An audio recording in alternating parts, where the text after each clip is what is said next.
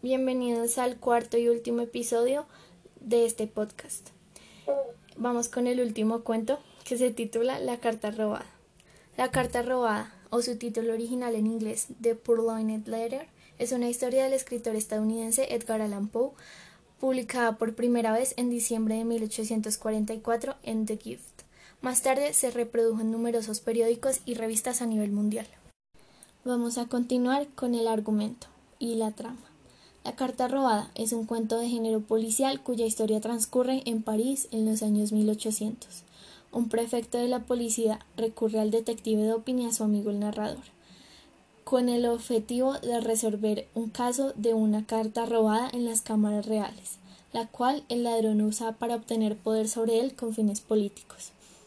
El ladrón fue visto por la víctima y un tercero robando la carta. Dopin se niega a tomar el caso, dando consejos al prefecto de cómo revisar la propiedad del ladrón, a efectos de hallar en la carta en cuestión, ya que han sido muchas las búsquedas efectuadas.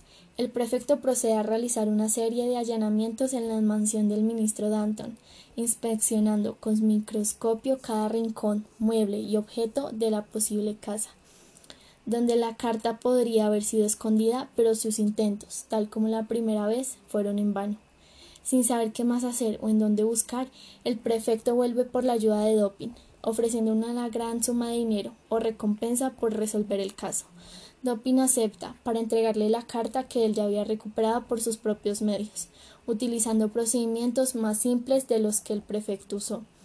Dopin se puso en lugar del ladrón, lo analizó y dedujo que éste no sería capaz de esconderla en lugares donde posiblemente la policía podría revisar sino en el sitio más simple y visible, donde la naturaleza expuesta del lugar, la carta no sería buscada ni sospechada. Encontró la carta en un tarjetero, muy manchada y arrugada, se hallaba rota, casi en dos, por el medio, como si una primera intención de hacerla pedazos por su nulo valor hubiera sido cambiada y detenido. Dopin robó la carta y reemplazó fácilmente por otra que había preparado cuidadosamente en mi casa, imitando monograma de Danton con mucha facilidad, por medio de un sello de miga de pan. Si llegaste hasta aquí, muchas gracias por escuchar y no te pierdas el capítulo final, la biografía de Edgar Allan Poe. Terminamos el episodio con esta frase. Tal vez sea la propia simplicidad del asunto lo que nos conduce al error.